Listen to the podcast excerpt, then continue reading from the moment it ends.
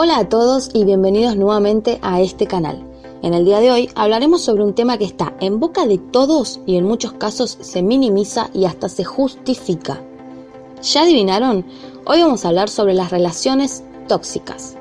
Sí, las relaciones tóxicas que según el Internet se considera que una relación es tóxica cuando está generando cierto daño o malestar a una o ambas partes. Se trata de relaciones destructivas de las que resulta difícil salir debido a la dependencia emocional que conllevan. Relaciones tóxicas existen en todos los ámbitos de la vida y en esta ocasión vamos a hablar específicamente de las relaciones tóxicas de pareja. Entonces, ¿cómo es una relación tóxica? Bueno, este tipo de relaciones te impide avanzar. Constantemente te recuerda todo lo que hace por vos. Utiliza siempre el chantaje emocional y muchas veces te compara con sus parejas anteriores, haciéndote ver que eran mejores.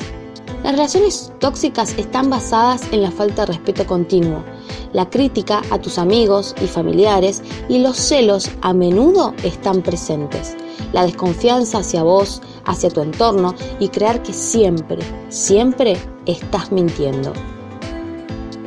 Cuando estás en una relación tóxica, te sentís triste, vacía, que no tenés derecho de hacer o decir nada, atrapada y manipulada todo el tiempo. Sabes que tu relación no va a ningún lado y que solo te trae malos momentos. Existen algunas razones por las que caemos en estos tipos de relaciones.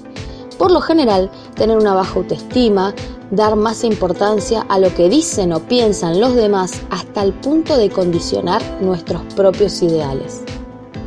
Tener miedo a la soledad, sentir la necesidad de ser amado y en ocasiones creer que eso es el amor y que así debe ser una relación normal. Bueno, entonces, ¿cuáles son las señales que nos advierten que estás con una persona tóxica?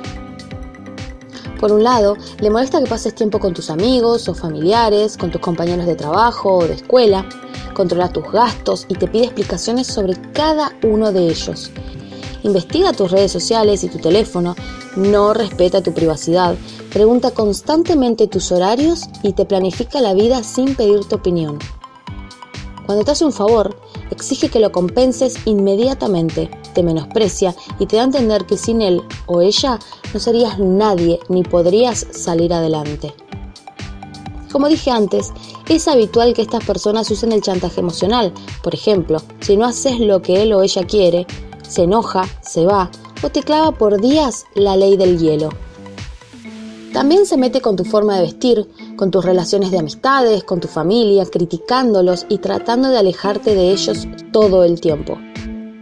Hace lo posible por restarle importancia a tus logros, así también como lo hace con los problemas que te preocupan, diciendo frases como, uff, te quejas de todo, no exageres, sos muy dramática. Siempre está recordándote los fallos y los errores que cometiste en el pasado, Obviamente evitas hablar sobre ciertos temas porque sabes que se lo va a tomar a mal.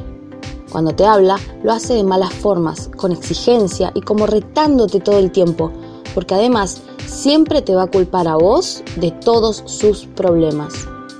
También toma decisiones que involucran a ambos, pero nunca te pide opinión y en muchos casos ni siquiera te lo dice. Todas estas son algunas de las muchas actitudes que tiene una persona tóxica.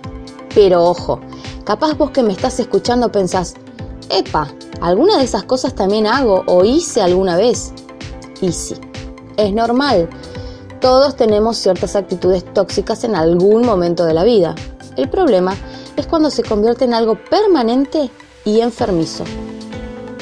Entonces, ¿cómo salimos de esa relación tóxica? Bueno, mi recomendación personal es que vayas a terapia. Sí, un psicólogo siempre va a tener las herramientas necesarias para ayudarlos a salir de una relación y a mejorar como personas. Para cerrar este tema con una reflexión, les diré que nadie está exento de encontrarse en una relación tóxica. Pero cuando esto sucede y podemos ver las señales y darnos cuenta de dónde estamos parados, tenemos que luchar por salir de ahí. Tenemos que entender que nadie es mejor que otro, que nadie nos va a querer más que nosotros mismos que debemos querernos más, pensar en nosotros, en nuestro bienestar, poder sentirnos libres de hacer, de decir o de pensar sin que nadie nos juzgue o nos silencie.